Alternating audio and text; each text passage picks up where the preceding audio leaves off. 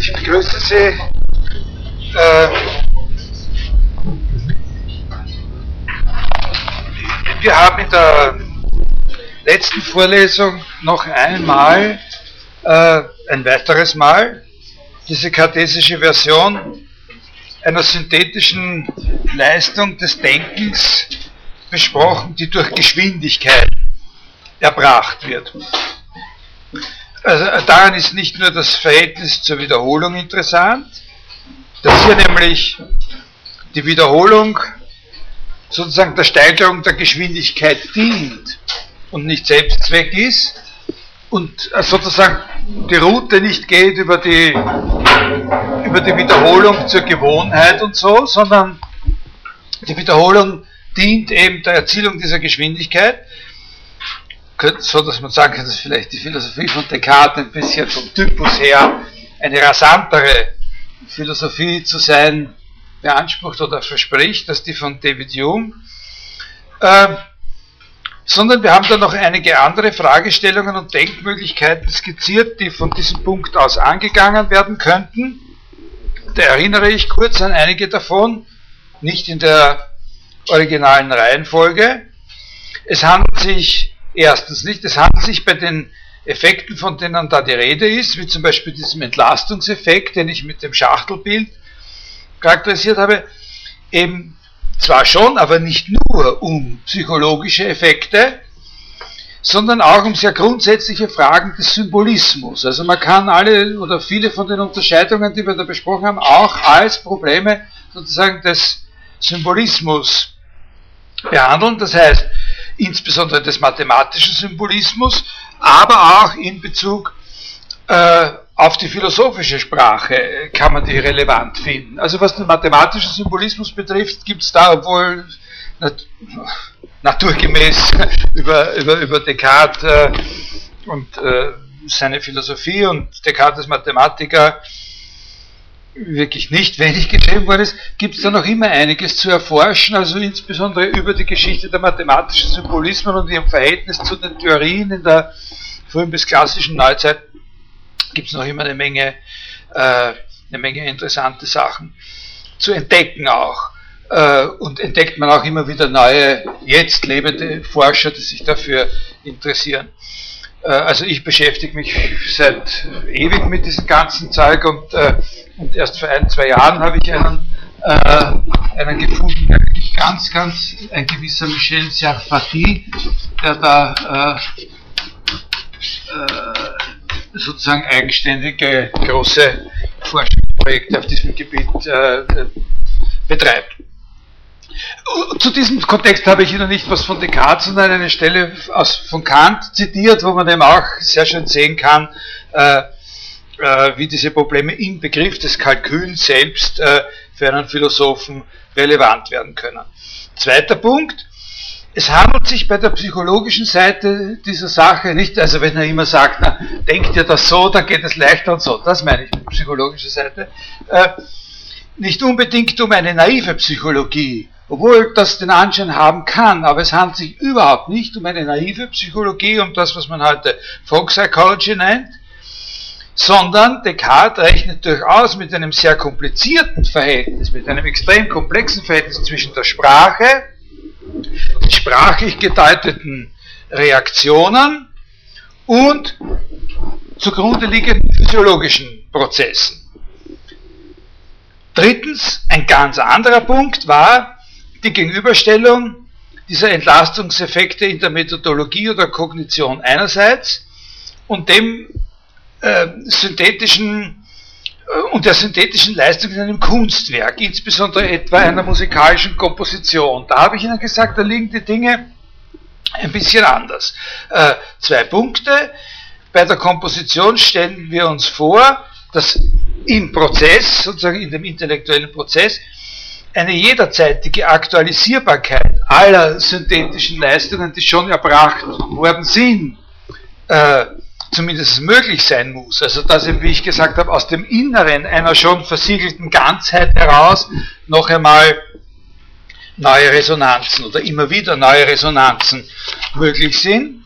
Und der andere Punkt war, dass im Werk selbst keine Opazitäten möglich sind. Also sozusagen im Werk selbst, nicht im Prozess der Komposition, sondern in der Komposition selbst, äh, sozusagen in einer gewissen Weise alles da sein muss auf einer bestimmten Ebene. Und ich habe Ihnen das versucht am Beispiel des wohltemperierten Klaviers, wo man zwar natürlich sagen kann, da gibt es verschiedene Ebenen, das ist völlig klar, dass es da verschiedene Ebenen gibt.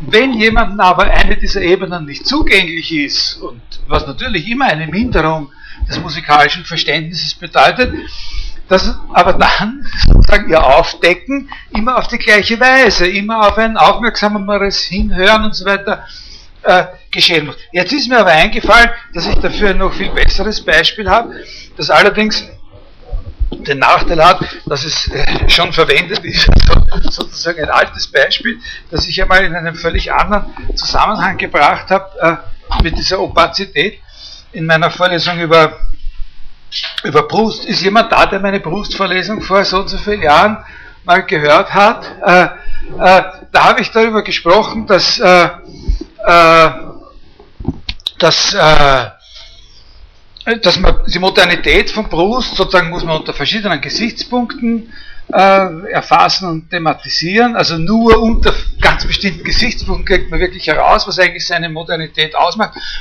Und ein Element seiner absoluten Modernität besteht darin, dass eben sein, sein Werk sozusagen total dem Imperativ folgt, dass alles geschrieben sein muss und äh, sozusagen in dem Sinn da nicht so Barkes drinnen sein darf. Also das, das ist zum Beispiel der ganz wesentlich, ist, ist da der Gegensatz, dass es nicht genügt zu sagen, dass etwas erzählt wird. Erzählen ist eine Sache, in der noch immer was, aber es, die Form, in der das Ganze äh, gestaltet oder kreiert ist, ist eben total dominiert von dem Imperativ, dass alles geschrieben sein muss. Und um das zu erläutern, was das bedeutet, dass alles geschrieben sein muss, ist mir damals ein Beispiel eingefallen, wie ich diese Vorlesung gehalten habe. Äh, also das, das ich selber so ein, ein Kontrastbeispiel. Also das wäre eben diese Geschichte mit der bedeutenden Schriftstellerin. Also wo, wo man da so, äh, wo wir uns vorstellen, irgendeinen von diesen Romanen, die man da äh, von diesem Genre, äh, die man im Supermarkt bei der Kasse äh, kriegt, nicht? Wie das ist so und äh, und äh, was weiß ich, äh, die haben solche Titel wie drei große Lieben oder oder äh, äh, Richard findet das Glück oder irgend sowas und äh, und und da könnten wir uns auch vorstellen, dass es da etwas gibt, was auch im Titel was der Roman über die große Schriftstellerin ist. Und jetzt stellen Sie sich, und für diese Romane ist das auch irgendwie typisch, dass da sowas vorkommen kann wie ein, ein Absatz oder so, der beginnt äh, damit, äh, weiß ich, der beginnt ungefähr so, sie war die bedeutendste Schriftstellerin äh, des Jahrhunderts, obwohl niemand das vermutet hätte.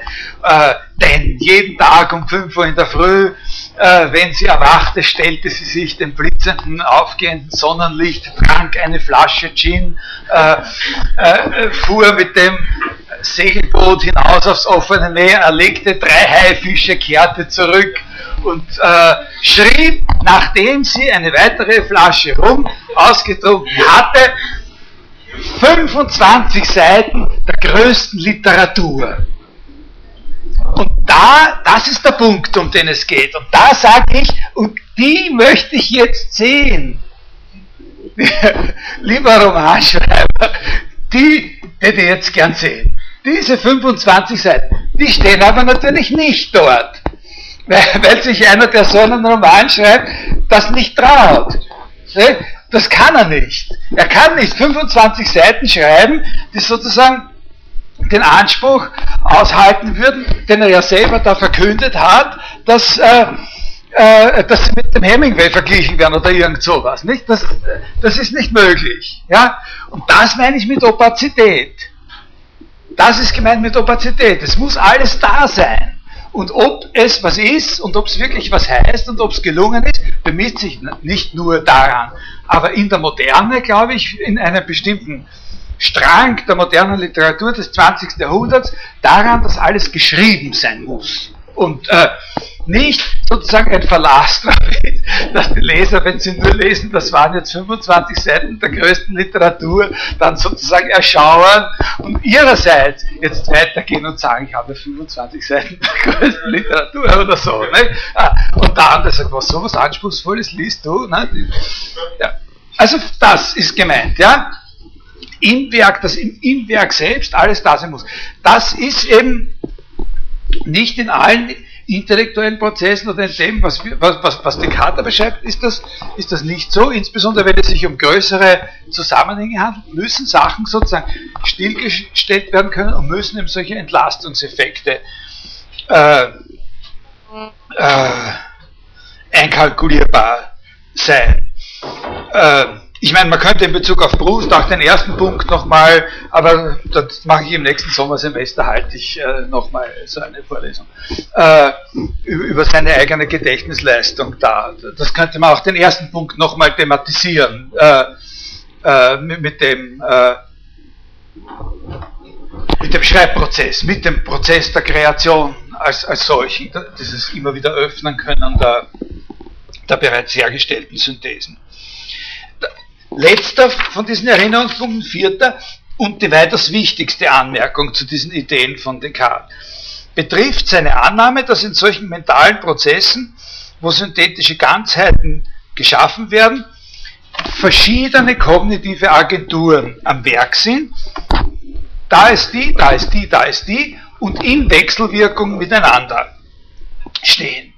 Die Einbildungskraft leistet dieses schnelle Zusammenfassen, ohne dabei das Gedächtnis in Anspruch zu nehmen, aber das Gedächtnis kann auf die entsprechenden Ganzheiten zurückgreifen und so, dritte Instanz, den eigentlichen den Intellekt als Ganzen entlasten.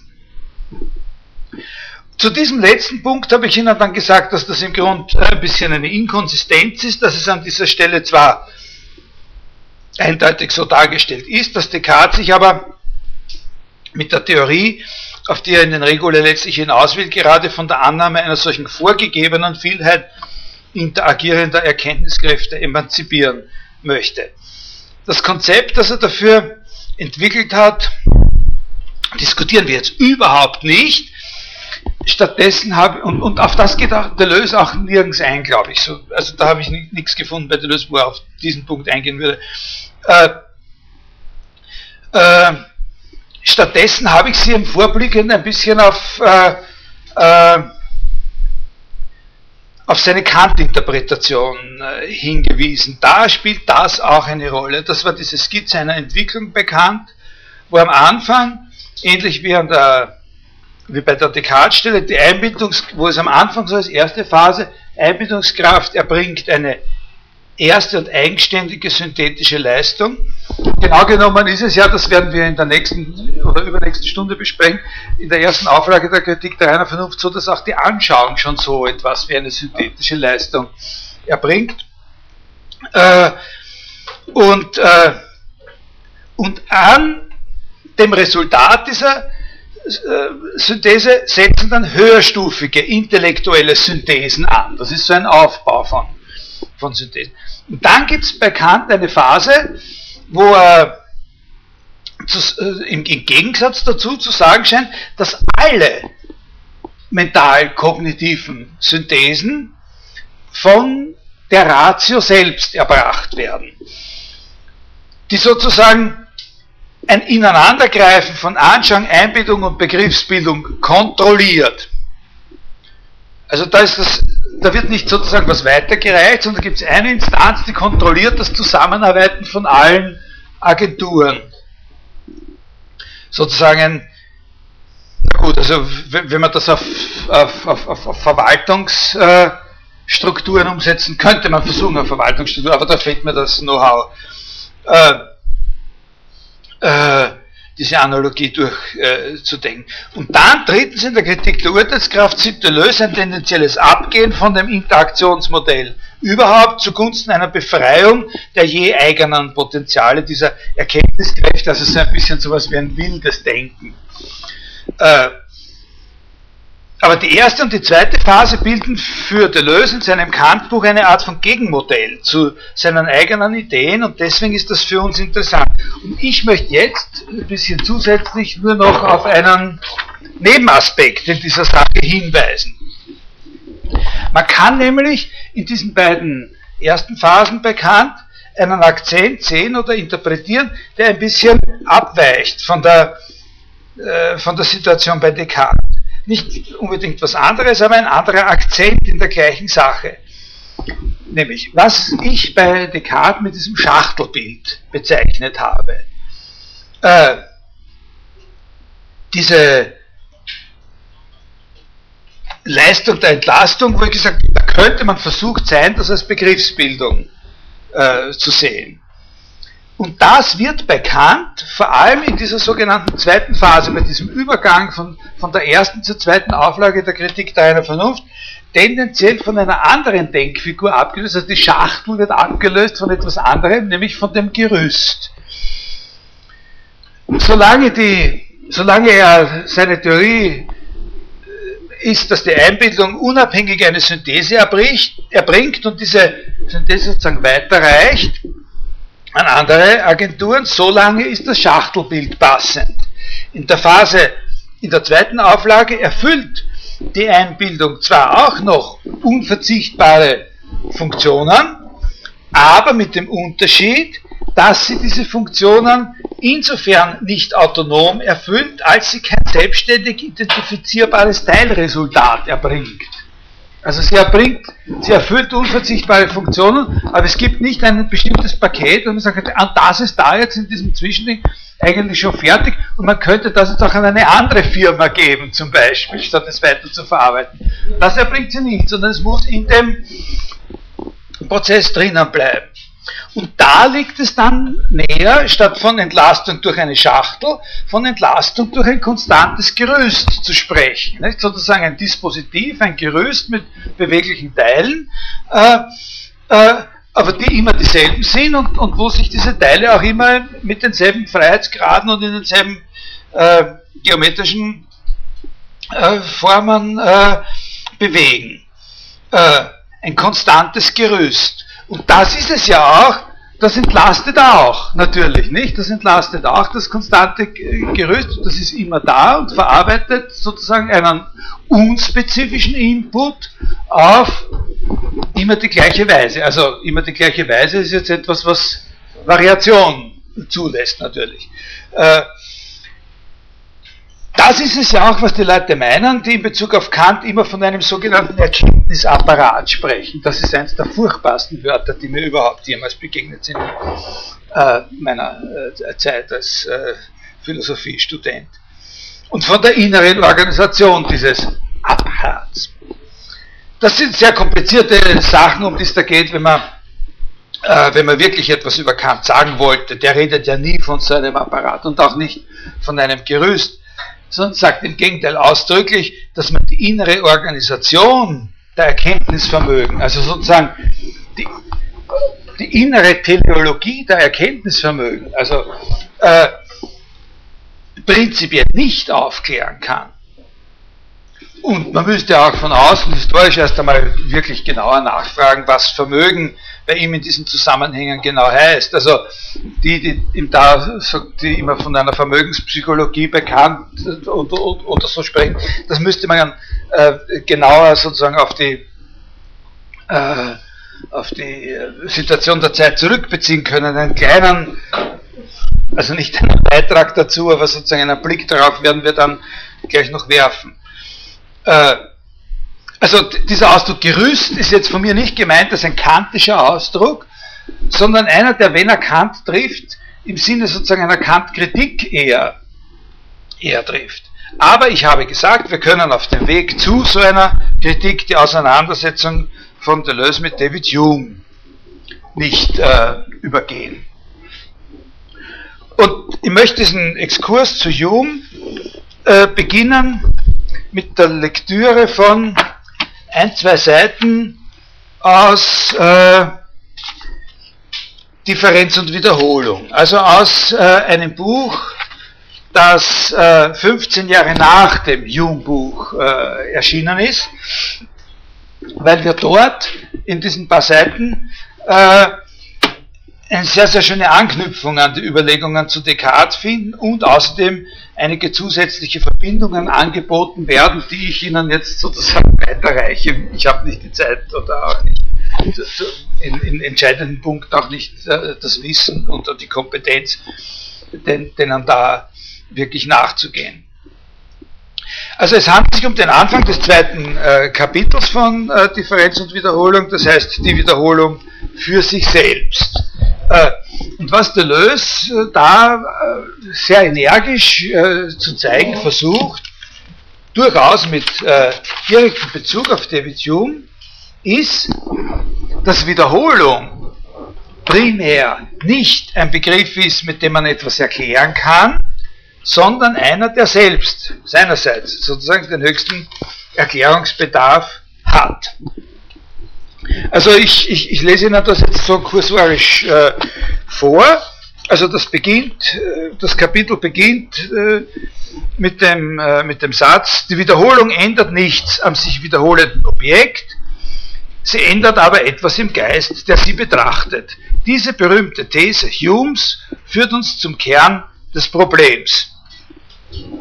Wie könnte die Wiederholung etwas am sich wiederholenden Fall oder Element ändern? Also was er da jetzt dazu sagt zu dieser berühmten These Humes, ist nicht eine Infragestellung dieser These, sondern ist ein erläuterndes Nochmalstellen der Jungschen äh, Position darstellen.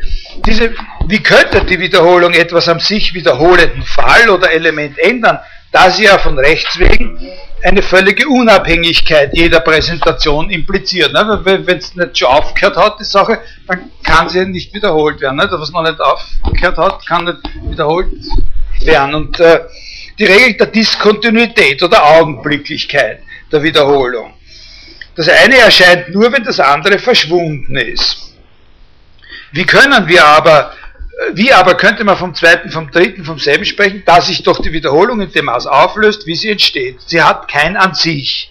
Dagegen ändert sich etwas im Geist, äh, äh, der sie betrachtet. Das ist das Wesen der Modifikation. Hume nimmt als Beispiel Fallwiederholungen vom Typ AB, AB, AB, AB. Jeder Fall, jede objektive Sequenz AB ist von der anderen unabhängig. Äh, jetzt mache ich Sie auf etwas aufmerksam, äh,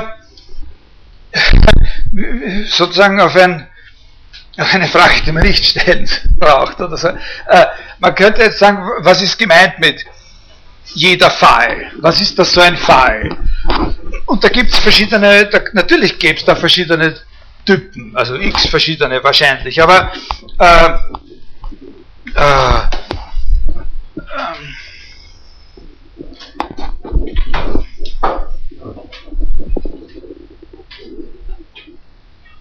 aber zwei äh, äh, zwei äh, liegt es besonders nahe zu unterscheiden. Also jetzt sagen wir, Sie hätten ein, Sie, Sie sitzen da oder sind, liegen im Spital im in, in, im Krankenzimmer in einem Bett und können eigentlich nichts anderes machen. Das ist ja fast immer so, wenn man Spital ist, außer Radio hören. Ne? Und dann äh, fällt dann sowas auf wie, äh, äh, dass jede Stunde äh, in dem Sender, den man da immer eingestellt hat, zur vollen Stunde immer macht äh, äh, Boeing, hier ist der österreichische Rundfunk oder so, ja. Also, und, und, und nächstes schon wieder Boing, hier ist der österreichische Rundfunk. So. Boing, hier ist der, so. Also jede Stunde. Und, und, und dann passiert einem, also da, das ist so eine Wiederholung von Fällen. Nicht? Also das sind auch wirklich objektive Ereignisse und um so und so viel Uhr macht es Boing, der österreichische Rundfunk, die Nachrichten. Boing, so.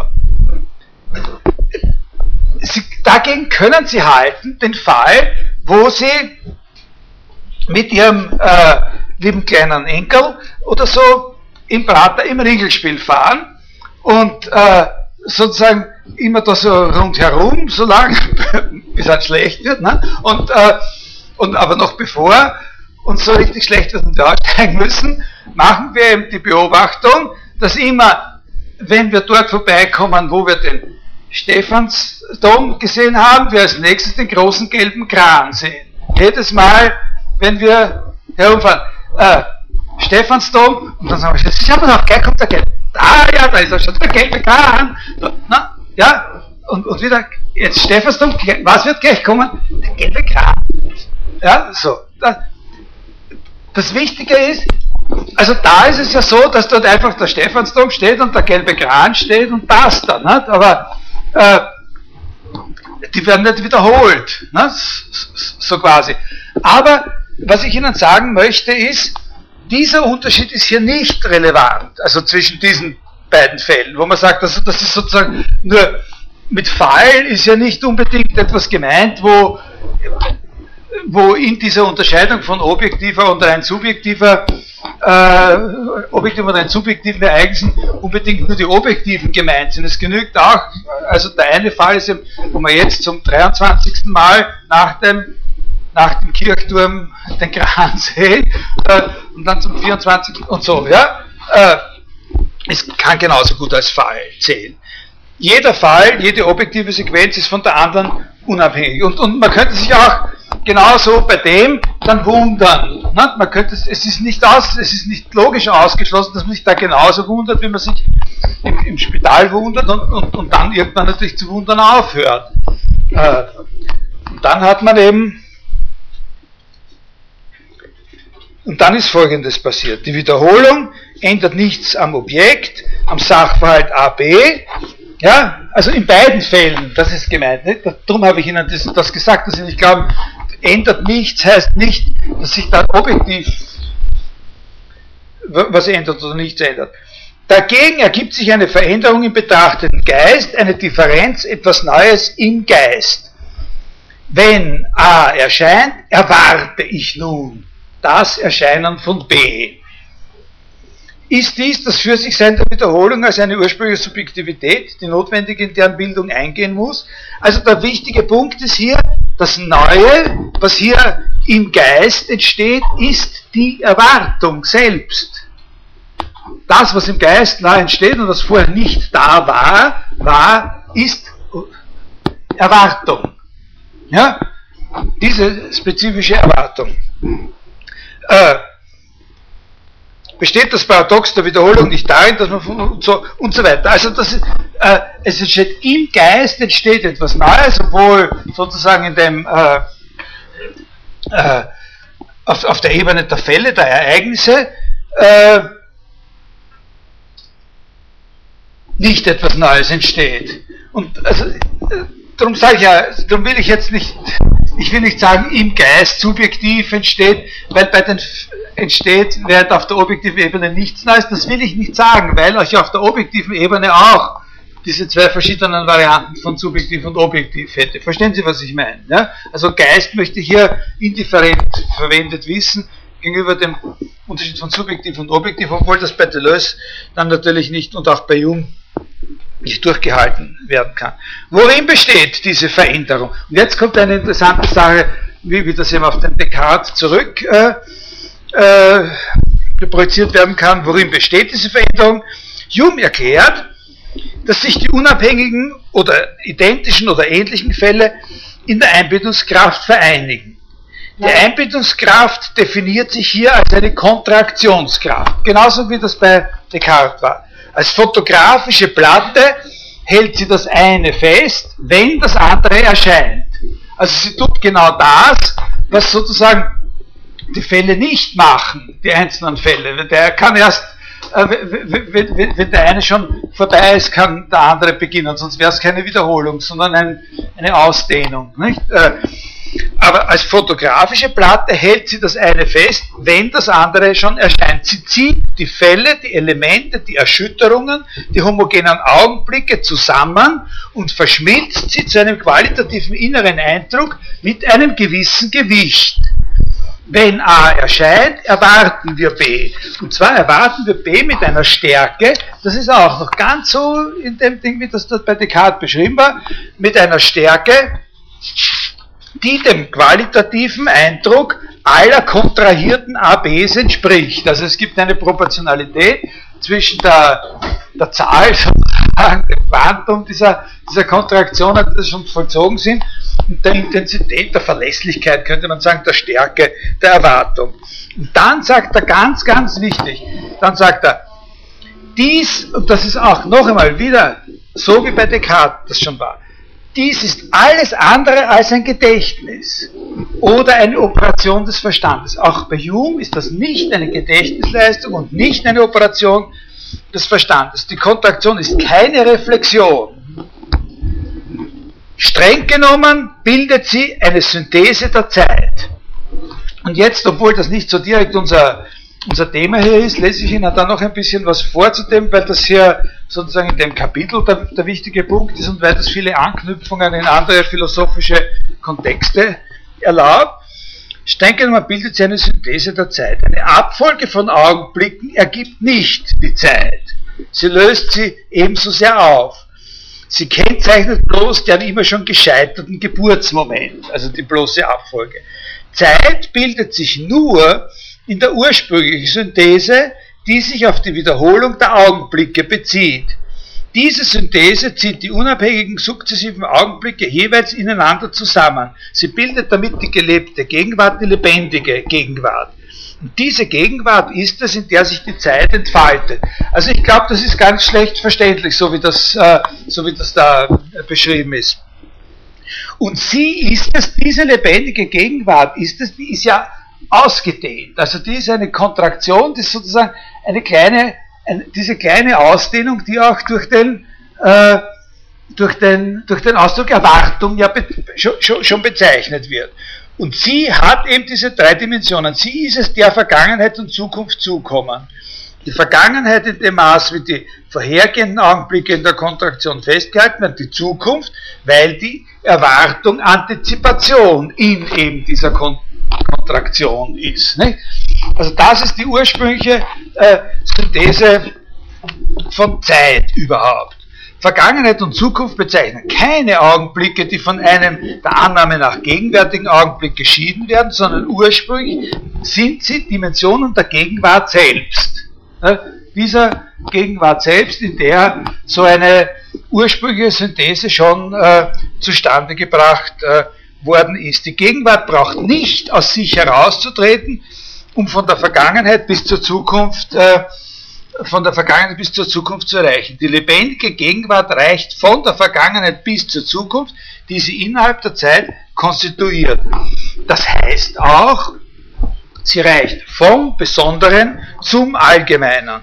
Vom Besonderen, das sie jeweils in der Kontraktion umhüllt, zum Allgemeinen, das sie im Feld ihrer Erwartung entfaltet. Das ist ein Punkt, der sehr, sehr wichtig ist, dass hier auf einer Ebene, wo überhaupt nicht von Begriffen oder sowas die Rede ist, sondern von einer sehr, sehr äh, sozusagen äh, unspezifischen, äh, tiefsitzenden synthetischen Leistung, von der, also wenn man da ein bisschen weiter liest, dann sieht man, die sitzt sozusagen im organischen Leben als solche diese synthetische Leistung nach Auffassung äh, von Deleuze, äh, dass da schon von Allgemeinheit gesprochen werden kann und dass es da eben, und, das sozusagen, was hier Allgemeinheit ist, eben die Erwartung ist. Also dass Erwartung sozusagen der erste äh, die erste Instanz von Allgemeinheit ist, bevor man überhaupt von einer Allgemeinheit von Begriffen unter die Einzelfälle subsumierbar sind, äh, äh, sprechen könnte. Das ist ein sehr, sehr, äh, sehr wichtiger Punkt natürlich. Äh, und diese Synthese muss in jeder Hinsicht eine passive Synthese genannt werden. Äh, also da sind jetzt eben diese verschiedenen Verbindungen, die, die da sofort äh, ausgelöst werden. Also einerseits dieser dieser, diese Sache mit dieser lebendigen Gegenwart, die ihrerseits schon diese, äh, diese drei Dimensionen hat, also in der schon eine Vergangenheit, äh, eine Vergangenheit ist, äh, als diese bereits vollzogenen äh, Kontraktionen. Das entspricht natürlich äh, äh, zumindest in einem signifikanten Teil äh, sehr, sehr stark dieser Vorstellung von äh, von Henri Bergson, der, der sich ja auch auf David Hume bezogen hat, also alle Leute, äh, die über diese Sachen äh, haben sich auf diese Hume, äh, die darüber nachgedacht haben, sich auf, die, auf diese Hume-Stellen natürlich bezogen. Also das, das entspricht dieser, diesem Konzept von, von Henri Bergson, von sozusagen diesem einen Gedächtnis, äh, dass wir, äh, dass wir immer sozusagen das handlungs- und aktionsbezogen ist. Also indem wir, indem wir etwas tun, sozusagen alle Stadien von dem, was wir tun, in dieser Handlung integrieren können. Etwas tun oder aktiv sein heißt eben immer so eine Offenheit haben zu äh, einer Vergangenheit, in der, wo, wo sozusagen wir handeln in einer Gegenwart, in der die selbst, wir handeln tun wir immer, wirklich handeln tun wir immer in einer Gegenwart, die in sich auch schon diese Dimensionen des Vergangenen und des, des Kommenden äh, hat. Äh, der große Unterschied ist eben nur, dass das bei Bergson eben genau äh, hauptsächlich als ein Gedächtnis in, der, in Bezug auf die Handlungsdimension und auf die Aktivität beschrieben wird, während hier genau das Gegenteil äh, der Fall ist. Also als eine passive Synthese wird das beschrieben und letztlich eben nicht als, eine, als Handlung, sondern als Betrachtung äh, bei Deleuze. Aber dieser Ausdruck von der passiven Synthese, das ist natürlich auch äh, ich weiß nicht wo, da habe ich mir sogar eine Stelle herauskopiert äh, äh, aus, dem, aus dem Husserl. Husserl ist sozusagen der Autor, bei dem, äh, äh bei dem diese, äh, dieser Begriff der passiven Synthese oder der passiven Genese eine entscheidende Rolle spielt. Ich, ich habe den, den Herrn Flatscher ähm, der sich da auskennt, nochmal gefragt und hat mich darauf hingewiesen, dass es eben auch beim Maurice Merleau-Ponty äh, so, also auch bei anderen Autoren, die man in die Phänomenologie äh, zählt, da solche, solche Gedanken gibt. Also aus dem Paragraph 39 der kartesianischen Meditationen, dann nur der Anfang, also dieser Paragraph 39 heißt Assoziation als Prinzip der passiven Genesis und beginnt mit den Worten, das universale Prinzip der passiven Genesis für die Konstitution aller im aktiven Bilden vorgegebenen Gegenständlichkeiten trägt den Titel Assoziation. Und, und, und da gibt es dann auch immer im Hintergrund die Auseinandersetzung mit, äh, äh, äh mit David Hume. Äh, also das Wichtige ist eben dieser Gedanke passive, äh, passive Synthese. Äh, also eine, eine, eine, Synthese, die sozusagen stattfindet einfach. Ne? Äh, nicht hergestellt wird. Äh, die passive Synthese oder Kontraktion ist wesentlich asymmetrisch Sie reicht von der Vergangenheit zur Zukunft in der Gegenwart, also vom Besonderen zum Allgemeinen und richtet damit den Vektor der Zeit aus. Und dann, äh, was aber nicht heißt, dass wenn wir jetzt, und das geschieht hier unvermittelt, sozusagen die Perspektive der Einbildungskraft verlassen und die des Gedächtnisses und die des Verstandes einnehmen, äh, diese Einheit von Vergangenheit und Zukunft in der Gegenwart nicht wieder aufbrechen können. Also der nächste Absatz geht so, indem wir die Wiederholung im Objekt betrachteten, blieben wir diesseits der Bedingungen, die eine Idee von Wiederholung ermöglichen. Nicht, weil wenn wir es nur im Objekt betrachten, dann ist es einfach ein Paradox, dann gibt es die Wiederholung nicht. Und äh, indem wir aber äh, die Veränderung im Subjekt betrachten, sind wir bereits jenseits davon mit der allgemeinen Form der Differenz konfrontiert. Daher impliziert die ideelle Konstitution der Wiederholung eine Art retroaktiver Bewegung zwischen diesen beiden Grenzen. Sie entspinnt sich zwischen beiden und dieses Pendeln ist es, sagt aber Hume, eigentlich analysiert. Der eigentliche Gegenstand der Analyse bei David Hume. Und äh, nicht, äh, das heißt aber nicht, äh, dass die in der Einbildungskraft kontrahierten Fälle im Gedächtnis oder im Verstand nicht wieder getrennt werden könnten. Und zwar auf jeweils äh, verschiedene Weisen. Man kommt, das Gedächtnis sozusagen trennt sie wieder, aber und kann sie trennen oder trennt sie, das Gedächtnis solches, wenn man das Gedächtnis als etwas Selbstständiges betrachtet, dann trennt das Gedächtnis die kontrahierten Fälle wieder, aber nicht indem es sie sozusagen wieder zurückwirft äh, dorthin, wo wir angefangen haben, auf die bloße Ebene der einzelnen Fälle, die sich ereignet haben, sondern zurückwirft eben in einen eigenen Gedächtnisraum, sozusagen. Ja? Äh, also wie solche Gedächtnisräume gedacht werden und äh, äh, was es dafür für Modelle gibt, da habe ich glaube ich vor zwei Jahren eine Vorlesung gehalten oder so über, über, über Gedächtnis und, und insbesondere die Konzeptionen von Aristoteles und von, äh, äh, von Augustinus äh, da im, im, ersten Teil besprochen. Bei, bei Bergson ist es so, dass man auch sagen kann, also das, das ist sozusagen wie ein Archiv funktionierendes, äh, das ist das eigentliche reine Gedächtnis, nicht? Das sozusagen die, äh, die einzelnen Fälle als das, was sie sind, als das, was sie ursprünglich waren, ohne Bezug auf den jeweiligen Handlungszusammenhang äh, aufbewahrt. Äh, so wie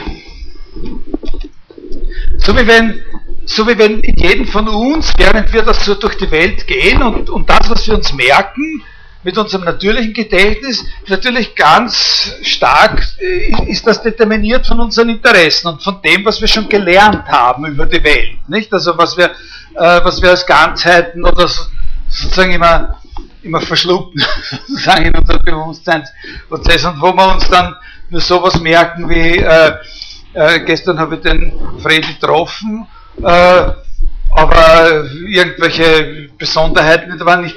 Aber so wie wenn also jeder von uns, während wir so durch die Welt gehen und alles sehen und uns Dinge merken, außerdem noch eine Kamera hätte in sich eingebaut, die sozusagen jede hundertstel Sekunde ein, ein Polaroid oder einen Schnappschuss macht und die werden sozusagen, ohne dass sie in unser Bewusstsein kommen, einfach abgelegt und äh, und, und gespeichert. Nicht? Das ist das reine Gedächtnis, dass die, dass die reinen Bilder äh, als solche, so wie es war, aufbewahrt.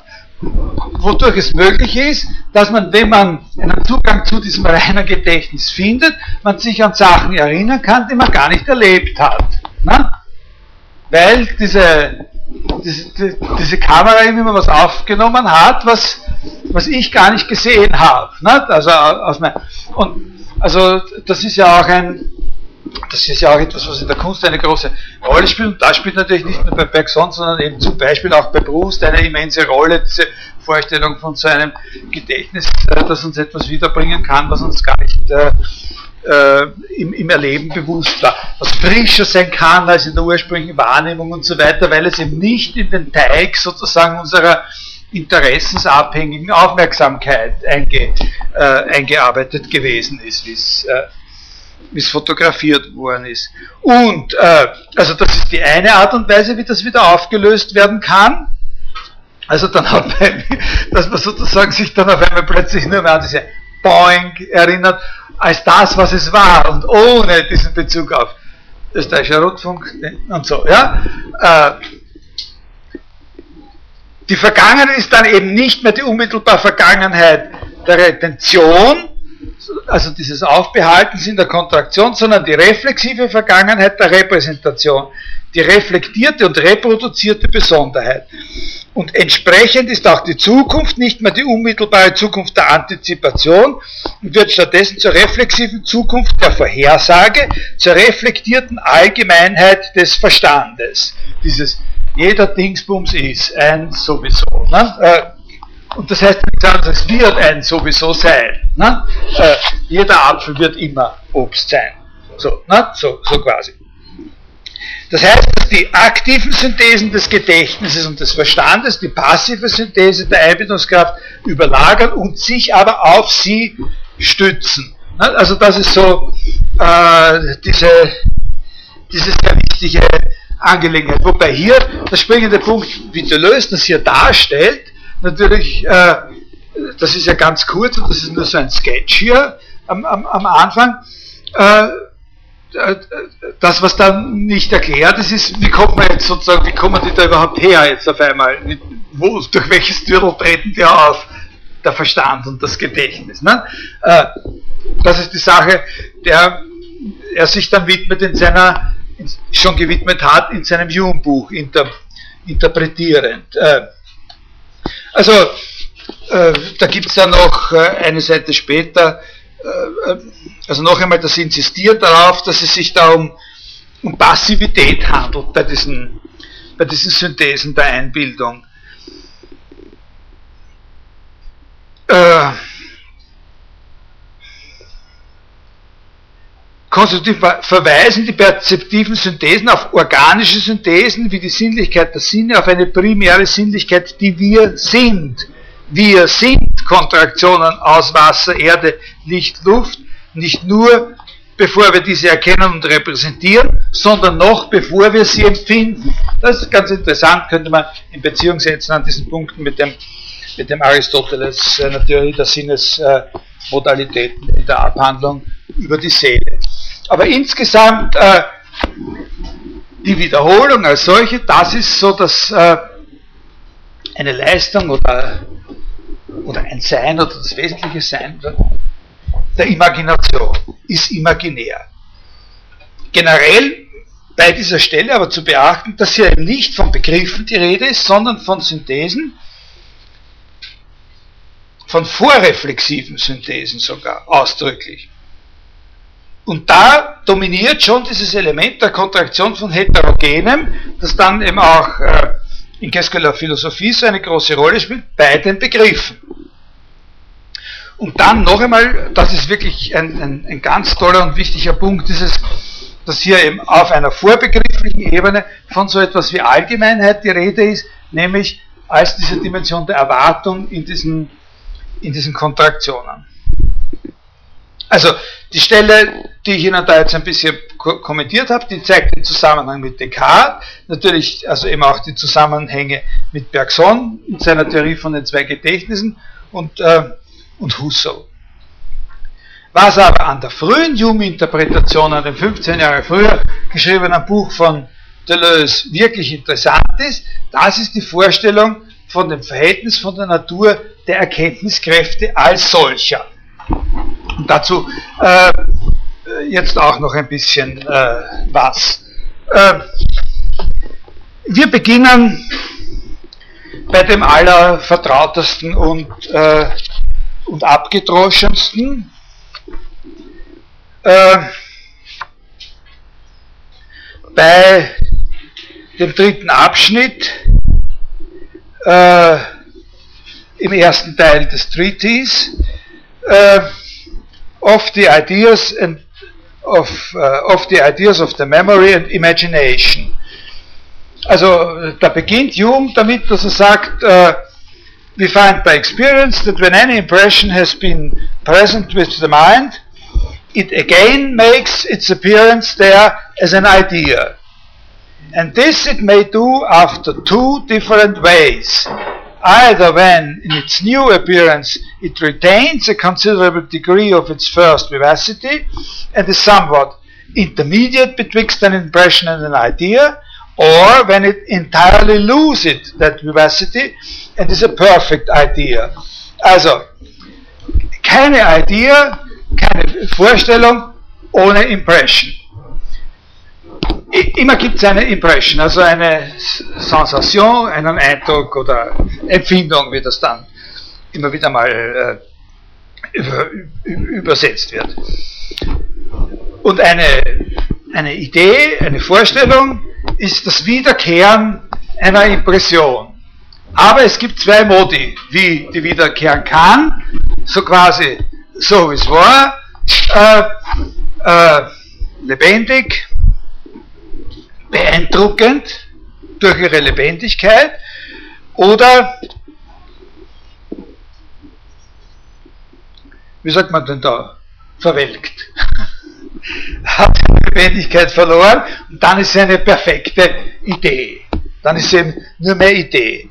Und da sagt er, und die Fähigkeit, das Vermögen, mit dem wir im ersten, Impressions im ersten Sinn wiederholen, nennen wir Memory, Gedächtnis, und die andere Imagination. Und, und, und, und das Wichtige ist, dass er dazu sagt, äh, der Unterschied zwischen Gedächtnis und Imagination, also primär mal sagt, der Unterschied zwischen Gedächtnis und Imagination, der besteht nur äh, äh, in der Lebendigkeit. In, also in der Lebendigkeit, mit der etwas von der ursprünglichen Impression äh, sozusagen da noch drinnen ist. Und wenn da nichts mehr von dieser Lebendigkeit drinnen ist, äh, dann ist es eine, äh, eine Idee der Imagination. Und wenn, eine, wenn noch was da ist, dann ist es eine Idee äh, im Gedächtnis. Der, der wichtige Punkt ist, dass er das in mehrfacher Hinsicht qualifizieren wird. Es ist sehr wichtig, dass es in mehrfacher Hinsicht qualifizieren wird. Er wird es in der Hinsicht qualifizieren, dass es sehr wohl möglich ist, äh, dass die Ideen der Imagination auch, dass man Ideen der Imagination hat, die auch eine solche Lebendigkeit haben, wie ursprüngliche äh, Impressionen, also wie sie eigentlich nur das Gedächtnis dann wiederkommen lassen könnte, äh, worauf ja viele poetische und, äh, und rhetorische Effekte beruhen. Und das Zweite ist, dass er dann irgendwo mal später sagt, äh, äh, sehr viel später im Buch, äh, äh,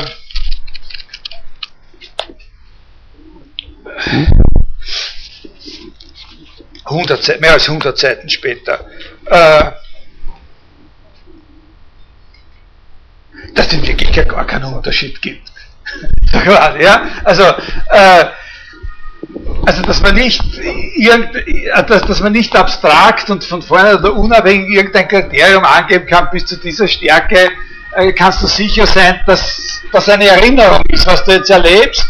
Und wenn es äh, Dingsbums ist, dann äh, wenn es jetzt noch ein bisschen schwächer ist, dann bildest du es dir nur ein. Ja, so, äh, das kann man nicht angeben, sowas. Also das ist ein, äh, das ist sozusagen ein Unterschied, den man zwar machen kann, aber und, und, und vielleicht auch machen muss, äh, und der sich immer auf den Grad der Lebendigkeit sozusagen des Eindrucks bezieht, aber den man nirgends genau oder scharf schneidend machen kann. Äh, da ist ja auch nichts Böses dran. Also solche Unterschiede äh, haben genauso ihren Sinn und ihre Lebensberechtigung wie die, die, die scharfschneidend äh, äh, sind. Es gibt auch noch eine andere, eine andere Stelle, wo er, wo er sagt, der entscheidende Unterschied zwischen dem, äh, äh zwischen dem Gedächtnis und der Imagination liegt darin, dass das Gedächtnis nicht so sehr den Inhalt oder die intrinsischen Qualitäten von Impressionen erhält, also dass er ein kleiner Widerspruch ist zu dem, was er da am Anfang über die Lebendigkeit sagt, sondern darin, dass die Reihenfolge, das Aufeinanderfolgen der, der, der Impressionen bewahrt. Das, und das ist der wirklich wichtige weiterführende Punkt, das ist bei der Imagination nämlich nicht so. Bei der Imagination ist es nämlich so, äh, dass ihre Besonderheit darin besteht, dass sie die, die, Ideen, die sie hat oder aus denen sie besteht, muss man da dann auch sagen, äh, umstellen kann nach Belieben. Ne? Nach Belieben umstellen kann und neu gruppieren kann. Also alles Einzelne alles, was, ein, was möglicherweise auseinander getrennt werden kann, auch wirklich auseinander trennen kann und neu zusammenstellen kann. Und da sagt er dann ja auch gleich, na, das ist ja genau eben der, äh, der Witz bei diesen ganzen Fabelwesen und so weiter, wo man von dem einen die Hörndeln und von dem anderen die Flügel und so weiter und dann und so. Das ist der eigentliche Punkt. Jetzt könnte man darüber spekulieren, ob das was zu tun hat mit der Frage, ob man sozusagen, dieses dass dieses Umgruppieren eben deswegen leichter geht, weil die Lebendigkeit geringer ist. Ne? Weil sozusagen, wenn man sagen, das emotionale Gewicht der Sachen, äh, äh, äh, das, da ist auch sicher was dran. Also in der Rhetorik, das sind alles Dinge, die natürlich auch in den rhetorischen Traditionen ausführlich studiert worden sind und nicht nur in solchen psychologischen äh, äh, Spekulationen. Äh, also, äh, und dann lese ich Ihnen eben jetzt noch diese Stelle vor, die da äh, zwei Seiten später die, der vierte Abschnitt. Das ist jetzt ein ganz entscheidender Punkt. Alle einfachen Ideen können von der Imagination zerlegt und wieder neu zusammengesetzt werden, wie es ihr gefällt. Weil das so ist, wäre das doch eine höchst unverlässliche und äh, nothing would be more unaccountable. Nichts wäre weniger äh, vorhersehbar, berechenbar, kalkulierbar als die Operationen dieses Vermögens. Würde es nicht angeleitet, guided, by some universal principles, which render it, in some measure, uniform with itself, in all times and places. Also die Einbildungskraft ist sozusagen eine Aktivität von der Art, dass das einfach nichts anderes wäre als eine Verdoppelung des Chaos, das sowieso schon herrscht, würde sie nicht sozusagen durch die Einwirkung oder durch das Vorbild von gewissen universellen Prinzipien ja, sozusagen dazu gebracht, eine gewisse Selbstübereinstimmung, eine gewisse Konstanz in sich zu entwickeln. Ja? Were it not guided by some universal principles which render it in some measure uniform with itself. Wären die Vorstellungen vollkommen locker und äh, unverbunden, dann wäre es bloßer Zufall, der sie je, jeweils zusammenbringen, zusammenstellen und wieder trennen würde. Und es wäre vollkommen unmöglich, dass die gleichen äh, einfachen Ideen äh, auf regelmäßige Weise in, äh, in, äh, in, in, komplexere zusammengruppiert würden. Äh, dieses vereinigende Prinzip unter den äh, äh, unter den Vorstellungen darf man sich nicht als eine, als eine Fähigkeit der, der notwendigen Verbindung in der Einbindungskraft selbst vorstellen. Also man darf sich nicht die Einbindungskraft selbst vorstellen als etwas, was einem Prinzip notwendiger Verbindung folgt, sondern man muss sich die Sache so vorstellen, dass das die Wirkung universeller Prinzipien ist, durch die die Einbildungskraft sozusagen diszipliniert wird. Und diese Disziplinierung überhaupt erst jene Einheit in ihrem Wirken oder ein, relative Einheitlichkeit in ihrem Wirken zustande bringt, die uns erlaubt, überhaupt von der Einbildungskraft zu sprechen, von einer einheitlichen Aktivität. Ja, sonst würde halt einmal das passieren, einmal das passieren. Und man würde ja nicht von der Einbindungskraft sprechen, wenn es nicht sozusagen etwas gäbe, in dem eben eine gewisse Aktivität, eine Konstanz hat und in sich selbst übereinstimmt. Und dieses mit sich selbst übereinstimmen ist die Wirkung von universellen, also im äußeren Prinzip. Das ist der springende Punkt, die sie zu dieser, zu dieser Einheit äh, bringen.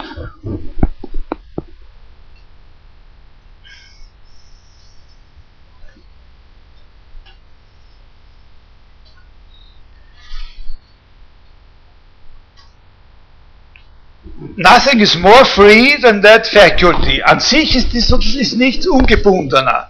But we are only to regard it as a gentle force which commonly prevails and is the cause why, among other things, languages so nearly correspond to each other. Also er sagt, dass die Sprachen eine Ähnlichkeit miteinander haben, das muss seinen Grund, das ist auch ein, ein Ausdruck davon, dass es so eine Einheitlichkeit gibt.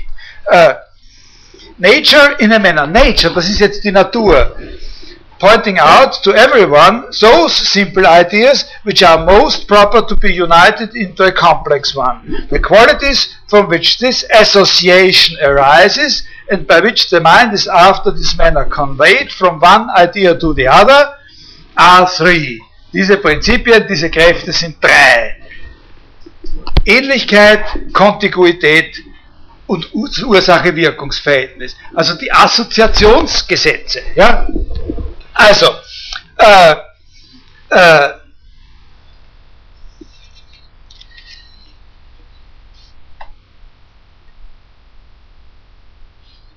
das sind sozusagen die, die Slogans, das ist das, was jeder kennt. Aber der Punkt bei Deleuze ist jetzt der, äh, dass er sagt, das ist nur eine Oberfläche. Das, das ist nicht das, was man, da, also sozusagen diese, diese Sachen ausgesprochen zu haben, das ist es nicht, was an Jugend äh, eigentlich äh, so interessant ist.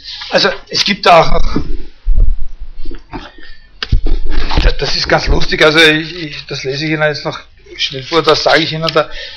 Es gibt da in dieser Stelle, wo er über die Einbildungskraft spricht, noch, noch mal was bei Hume selbst, was ganz stark an Descartes erinnert, äh, äh, wo er sagt, äh,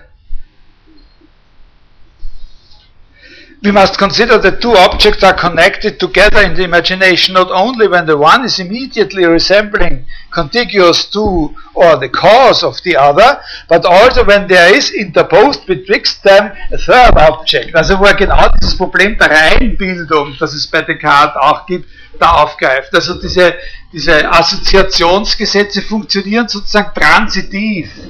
Äh, also nicht immer nur zwischen zwei, sondern die funktionieren transitiv, wenn äh, A, da kann man von einem A zu einem B, zu einem C und so weiter äh, übergehen. Aber das ist nicht. Das alles ist sozusagen nur die Oberfläche. Das Hauptinteresse, das der Löser an dieser Sache hat, muss man herausarbeiten oder kann man herausarbeiten, wenn man, wenn man diese Sachen, was ich, ich habe Ihnen das jetzt so vorgelesen.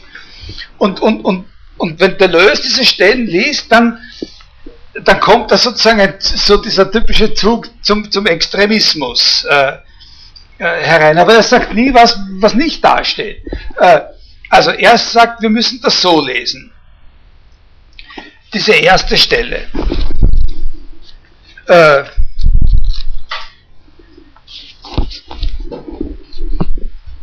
keine Vorstellung ohne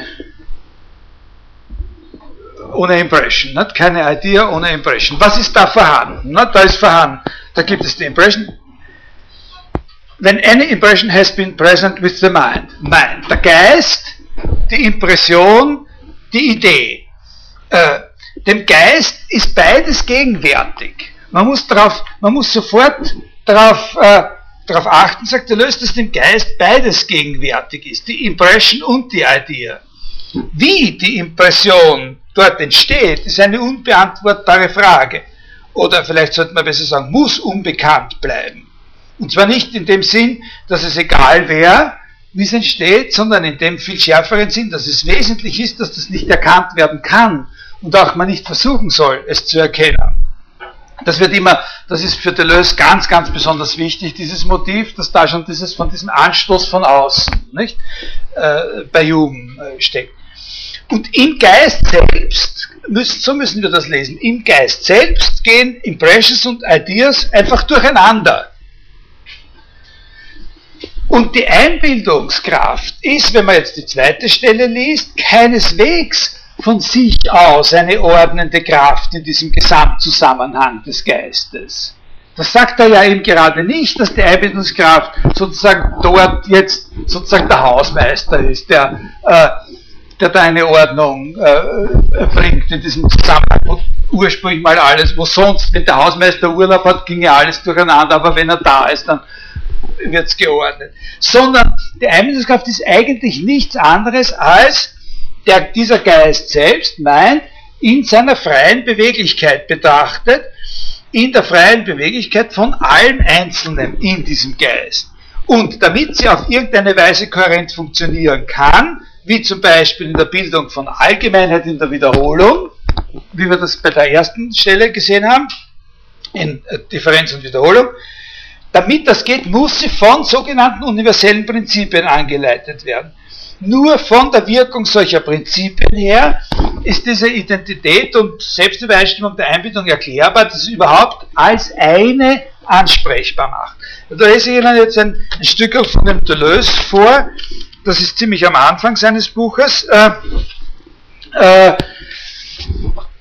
dass der Geist, die Einbindungskraft und die Vorstellung, Mind, Imagination and Idea, miteinander identisch sind, also sozusagen im Grunde einmal dasselbe sind, wiederholt Hume immer wieder. Der Geist ist nicht Natur, hat keine eigene Natur. Er geht in der Vorstellung auf, die er hat. Der Geist ist nur nichts, zunächst einmal nichts anderes als die Mannigfaltigkeit der Vorstellungen. Die Vorstellung ist das Gegebene. Und wie es gegeben ist, das macht die Erfahrung aus. Der Geist ist gegeben. Er besteht aus einer Ansammlung von Vorstellungen, die noch nicht einmal ein System bilden. Und unsere Frage könnte man auch so ausdrücken, wie wird aus einer Ansammlung ein System? Ganz winzig kleine Fußnote. Äh, 0,2 Punkt groß nur. Sehr interessant zu verfolgen, welche Bedeutungen bei so einem Autor in den Jahrzehnten davor und danach das Wort System eigentlich hat. Ganz interessant. Also es gibt Hypothesen, die sagen, dass eben das Wort System zu dieser Zeit bei, bei David Hume äh, seine Bedeutung noch genau da hat, wo es wie es hier verwendet wird, nämlich in Bezug auf solche geordnete Ganzheiten von Vorstellungen, also eigentlich in der Psychologie und nicht so sehr in, äh, aber das ist eine Zeit, wo eben natürlich auch die, äh, die Zoologie, die Botanik und sozusagen die, äh, äh die, die, Naturforschung und so einen Systembegriff ent, entwirft. Also bei Kant haben sie das System dann schon so äh, ist der Systembegriff dann schon ganz fix und eindeutig an den Organismusbegriff als solchen äh, gebunden. Äh, wie wird eine Ansammlung zu einem System? Die Ansammlung heißt Einbildung. Die Ansammlung selbst heißt Einbildung. Das ist der Punkt. Nicht? Also er sagt das noch viel schärfer, wie ich das gesagt habe. Ne? Äh, wofern damit nicht ein Vermögen, sondern ein Reservoir, die Gesamte der Dinge im allgemeinsten Sinn bezeichnet wird die das sind, was sie scheinen. Dinge, die das sind, was sie scheinen. Und sonst nichts. Ne? Also, das ist die Einbildungskraft. Also, nicht ein Vermögen, sondern bloß dieses Sammelsurium von Sachen, die nichts anderes sind als das, als was sie erscheinen. Er sagt, eine Sammlung ohne Sammelalbum, ein Theater ohne Bühne, ein Fluss von Perzeptionen. Der Ort ist nicht vom Geschehen verschieden, das sich an ihm abspielt. Die Vorstellung wird nicht in einem Subjekt gegeben. Präzisiert kann die Frage also auch lauten, wie wird der Geist Subjekt? Oder, und das ist der Aspekt, der uns interessiert, wie wird die Einbindungskraft zu einem Vermögen? Das ist das, was ihn fasziniert an Hume. Nicht? Dass, dass Hume sozusagen Überlegungen anbietet, die nicht auf die Einbildungskraft als etwas, als ein Vermögen zurückgreifen, um irgendwas zu erklären, was wir können, sondern dass sich die Frage stellt, wie die Einbildungskraft überhaupt zu einem Vermögen wird. Äh, ja, ich glaube, Sie können das jetzt zusammenhalten, äh, jetzt schon sowohl rückblickend wie auch vorblickend mit dem, was ich da über diese Kant-Sachen gesagt habe, was den Deleuze an Kant irritiert und was ihn dann auch wieder fasziniert. Äh, unter der Wirkung äußerer Prinzipien. Und diese sind Gesetze der Assoziation. Der Punkt von Deleuze ist, dass die Gesetze der Assoziation Naturgesetze sind. Und dass die Wirkung dieser Gesetze auf die Einbildung es ist, was erst eine Natur des Menschen, sowohl als erkennendes wie auch als moralisches Wesen, hervorbringt. Also erst die Wirkung von äußerlichen Gesetzen auf die Einbildung ist es, was eine Natur des Menschen hervorbringt. Und zu dieser Natur des Menschen, wenn sie einmal hervorgebracht ist, gehört es dann, ein Vermögen der Einbildung zu haben. Wenn man aber von dieser Wirkung der Assoziationsprinzipien auf die Einbindung abstrahiert, ist der Geist und mit ihm die Einbindung und mit ihm alle Vorstellung einfach was? Einer der Lieblingsbegriffe von Deleuze, ein Delirium. Ist der Geist ein Delirium. Und er tendiert, das kann man vorausblickend sagen, auf späteste Teile dieses ersten äh, äh, Buches des, äh, des Treaties, äh, und er tendiert wieder zum Delirieren, wenn in elaborierteren äh, Konstellationen äh, er sich angewöhnt, sich den Regeln der Konformität seiner eigenen Natur zu widersetzen. Also wenn er sozusagen äh, diese Regeln der Konformität, die die, die die Prinzipien sozusagen der Einbindung auferlegen, äh, wenn er die in einer bestimmten Weise, äh, wie, soll man das sagen, wenn er mit denen einen Exzess zu treiben beginnt. Äh, da lese ich Ihnen kurz eine Stelle vor aus dem, aus dem Deleuze-Buch. Äh, philosophisch gesprochen ist der Geist nur noch ein Irrsinn. Äh, aber das ist Hume-Interpretation. Äh, und das ist auch Hume. Von Demenz geschlagen. Geschlossene Systeme, Synthesen und Kosmologien sind nur imaginär möglich. Mit dem Glauben an die Existenz der Körper erhebt sich die Fiktion selbst zum Prinzip und stellt sich damit in einen Gegensatz zu den Prinzipien der Assoziation und so weiter. Äh, der erste Schritt auf dieses von Sinnen sein zu diesem Delirium besteht für Hume mit der Annahme einer unabhängigen Existenz der Gegenstände und der, der Körper und so weiter. Äh, die alte Philosophie bildet den Wahn der Substanzen, der substanziellen Formen, der Akzidenzien, der verborgenen Eigenschaften aus, Gespenster der Dunkelheit.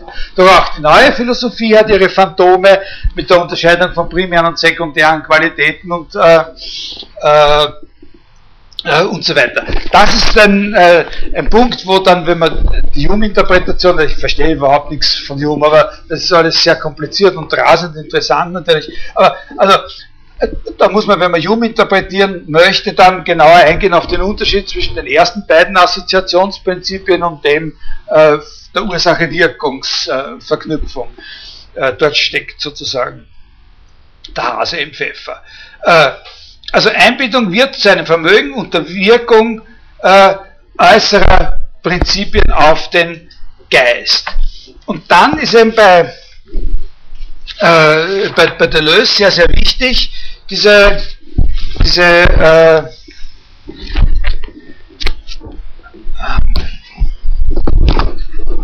Vorrang sozusagen des, äh, das spielt für uns auch eine Rolle dann noch, Vorrang sozusagen in der jungschen Philosophie, Vorrang dieser Assoziationslehre, dieses Lehrstücks von den Assoziationsprinzipien, äh, äh, vor dem äh, sogenannten Vorstellungsatomismus.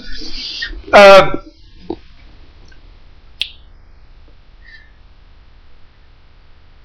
die Eindrücke der Sinneswahrnehmung, also die Impressions, sind nur der Ursprung des Geistes. Die inneren Eindrücke der Selbstwahrnehmung bilden den Geist aus. Sie sind die Auswirkungen der Prinzipien im Geist der Gesichtspunkt des Ursprungs, dass jede Vorstellung nämlich auf einen vorgängigen Eindruck zurückgeht und ihn repräsentiert, besitzt nicht den zentralen Stellenwert, den man ihm immer zumessen wollte. Er sagt lediglich etwas über das Herkommen des Geistes und schließt aus, dass Vorstellungen die Dinge zu repräsentieren haben, wobei er schleierhaft bliebe, wie Dinge und Vorstellungen einander ähneln können.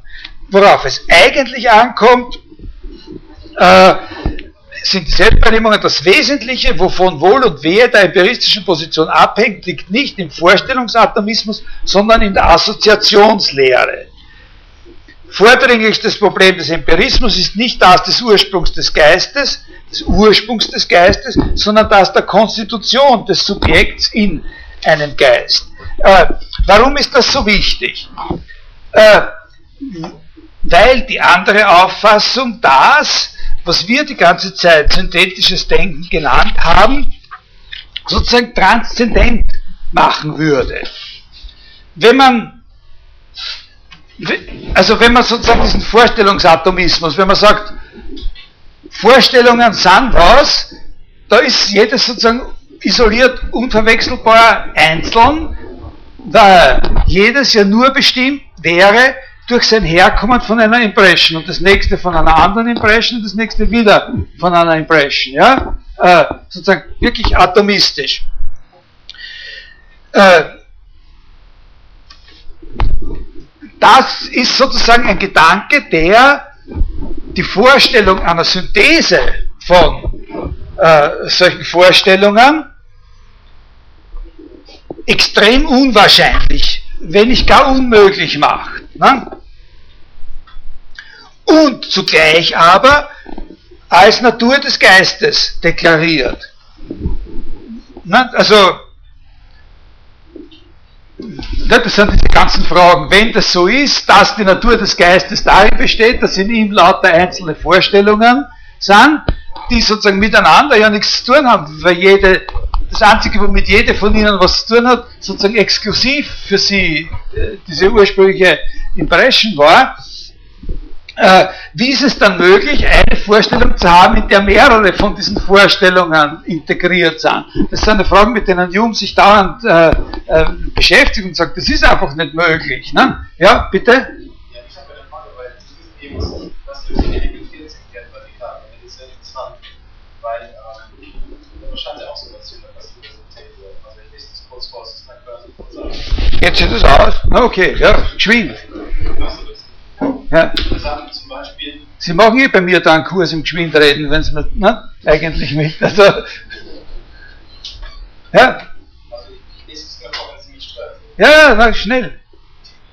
Wenn jemand von Geburt an blind ist, sollten wir nicht hoffen, wir könnten jemals durch irgendwelche Argumente bewirken, dass er die wahren Ideen der Farben erfasst, dem Sinn geschöpft haben.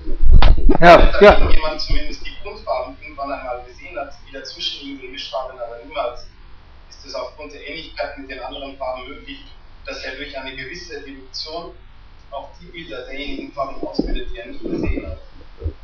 Also, das heißt, da gibt es auch so etwas wie eine Zusammensetzung, wo aber auch keine, keine, kein Eindruck von außen eigentlich notwendig ist. Also so das Übergehen von einer Farbe zur nächsten. Ähm, sagen wir mal, sagen wir mal ja, ja, ist ein gutes Zitat. Also es geht ja, ja.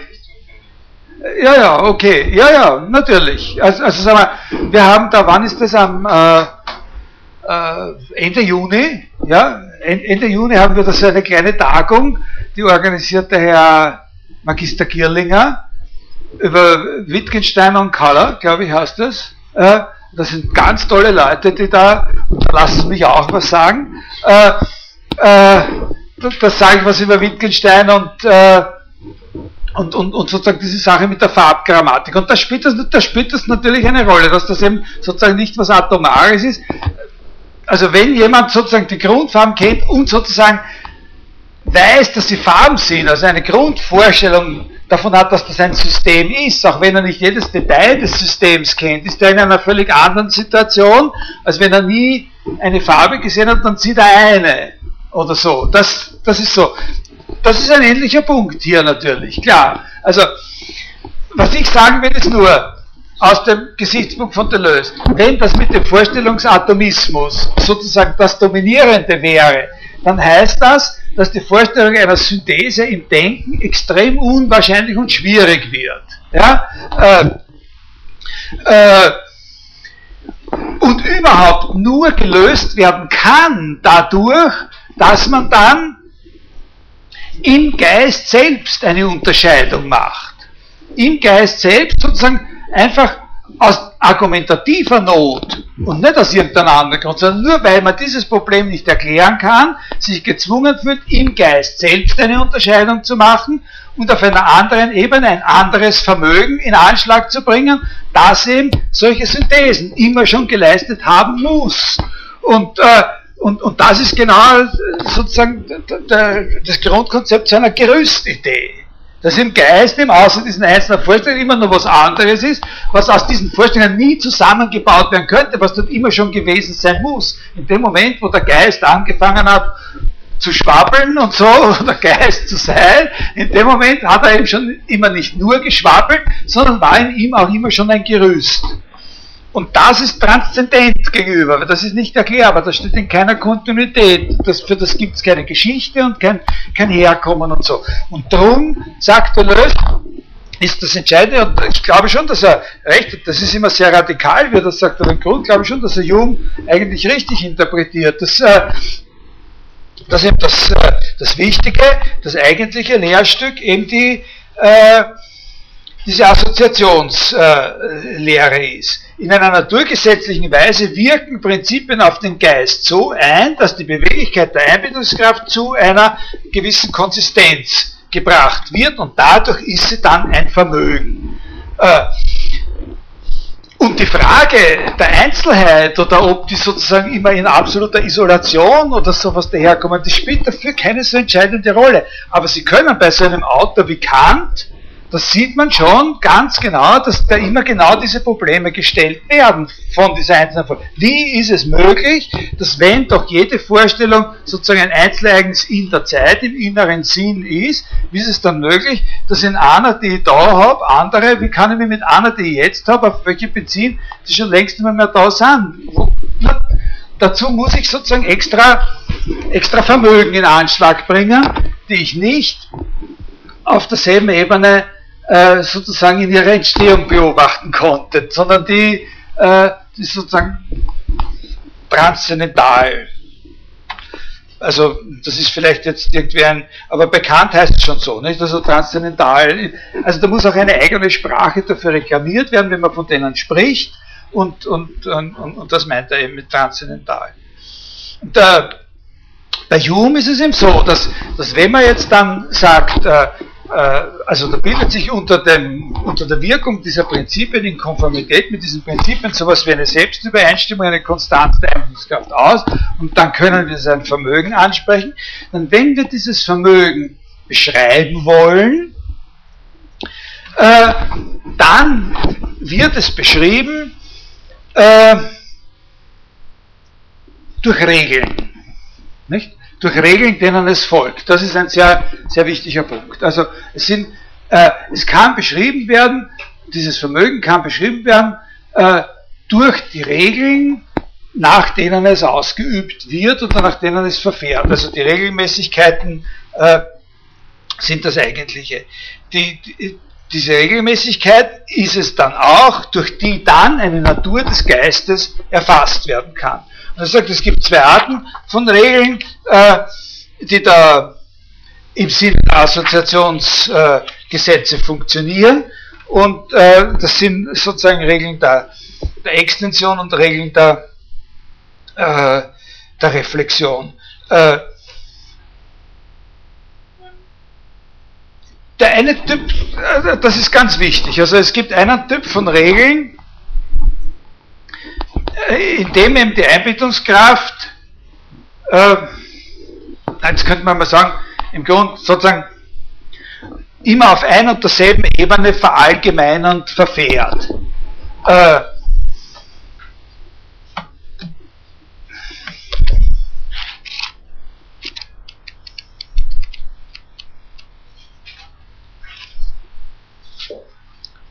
also ich sehe immer mehr, ähm, je mehr grüne Sachen ich sehe, die zugleich nach, äh, äh, nach äh, Chanel 5 riechen, umso stärker wird in mir die Erwartung, dass alles Grüne nach Chanel 5 riecht. Nicht so.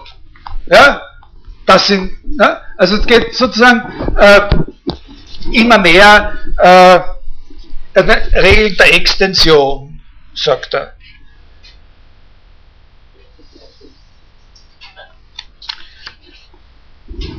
Es gibt ein Gesetz der menschlichen Natur, das ist jetzt Hume, nämlich das Gesetz, dass die Menschen in hohem Grad durch allgemeine Regeln sich bestimmen lassen, dass wir unsere Grundsätze häufig festhalten, über die Gründe hinaus, die uns zuerst veranlassten, sie aufzustellen.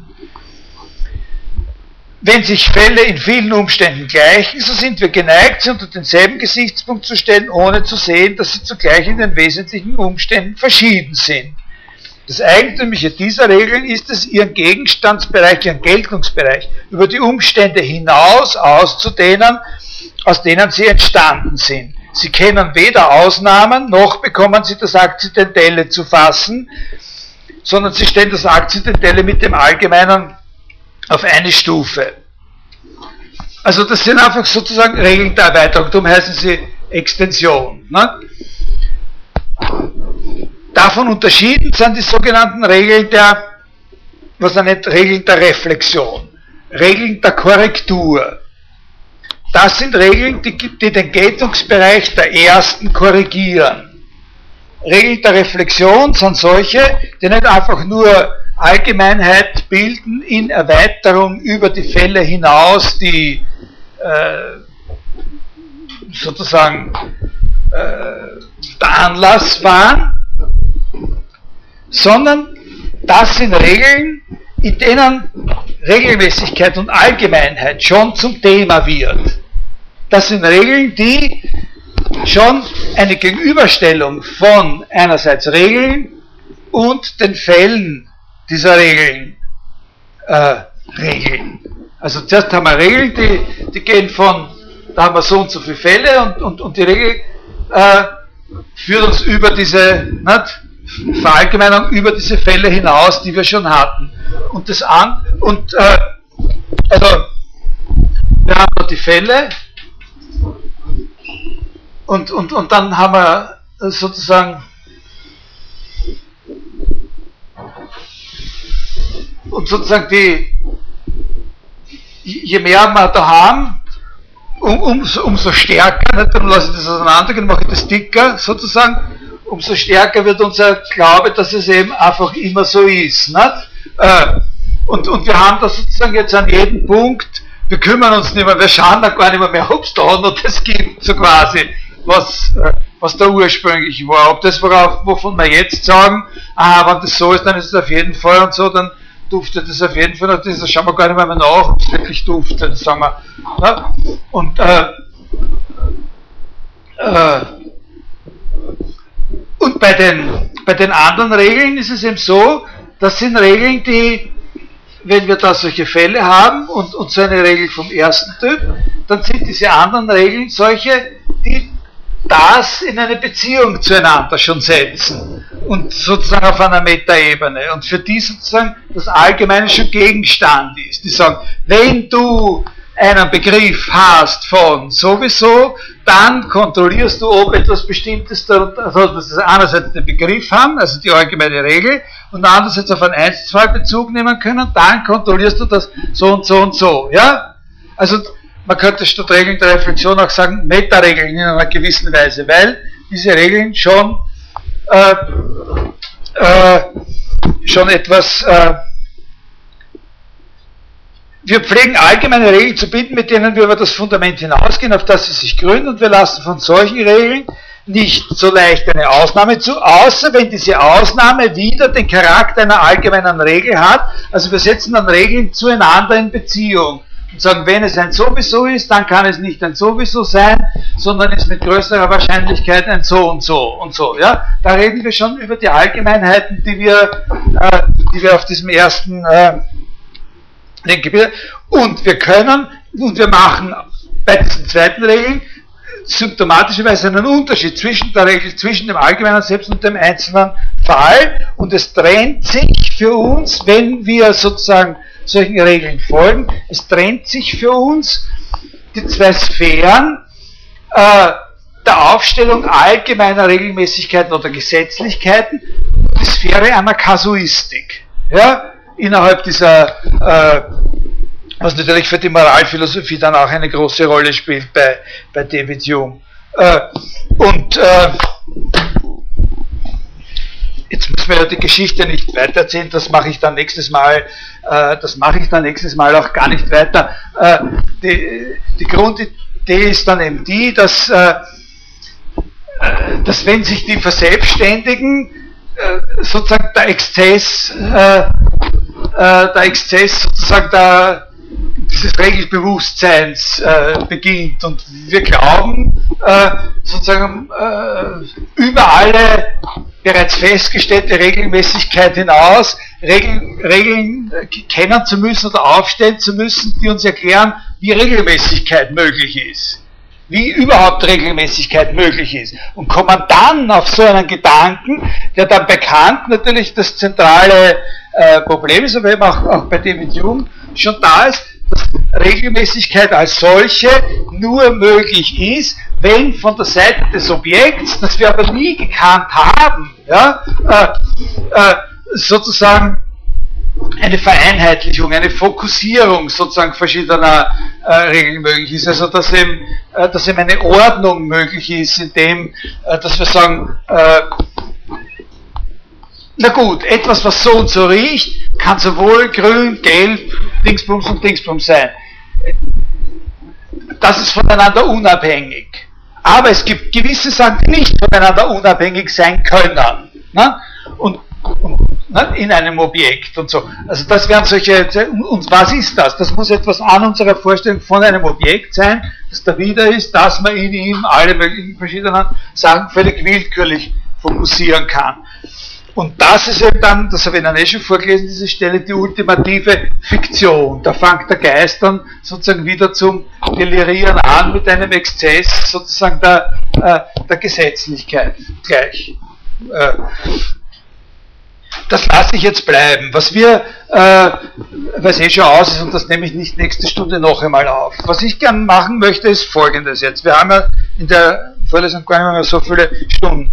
Ich möchte Ihnen als nächstes jetzt direkt diesem Ding konfrontieren, dieses dritte Kapitel in Differenz und Wiederholung über das Bild des Denkens, wo Deleuze seine eigene Vorstellung, und zwar jetzt nicht in Bezug auf Hume und nicht in Bezug auf Kant, sondern eigentlich mit Bezug auf Descartes, äh, von so einem Prozess äh, entwickelt, wie man sich das vorstellen soll, dass ein, dass ein Denken, also nicht nur Synthese, sondern ein Denken, äh, sich unter dem, unter, einem, unter dem äußeren Anstoß entwickelt. Nicht? Also, das ist auch was, was ich in, der, in meiner alten Vorlesung relativ ausführlich behandelt habe, also werde ich nicht äh, so wahnsinnig viel Zeit damit äh, äh verbringen.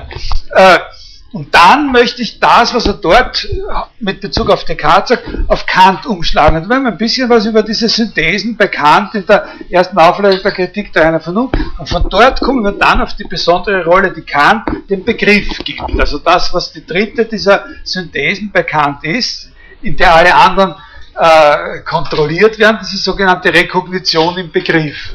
Und dort machen wir dann eine ultimative Gegenüberstellung, Showdown, äh, zwischen Deleuze und Kant und, äh, und Frege, der, der also von dem Begriff eine ähnliche Vorstellung hat wie, äh, wie Kant. Also das ist das Programm, das ich auf jeden Fall in den nächsten Stunden mache. Und dann habe ich ja versprochen, dass ich noch ein, zwei Punkte da über den Zusammenhang von Begrifflichkeit und Kreativität und so äh, noch nachtragen werde. Aber das ist ungefähr. Den Jungen lassen wir jetzt. Aber ich äh, es ist wirklich sehr, sehr, sehr, sehr faszinierend. Es gibt auch in, in Differenz und Wiederholung dann in, in, späteren Kapiteln natürlich einige Passagen, wo er trotz des großen Zeitabstands ziemlich stark zurückgreift auf dieses Buch. Aber ich finde ihn erstaunlich, wie er in da schon hineinliest, äh, also nicht willkürlich, sondern schon mit Grund, aber wie er da hineinliest, diese Motive seines eigenen seines eigenen Denkens, nicht? Dass das Vermögen nicht was ist, was von vornherein da ist, sondern dass das unter, eine, unter einer äußeren Wirkung sozusagen erzwungen wird.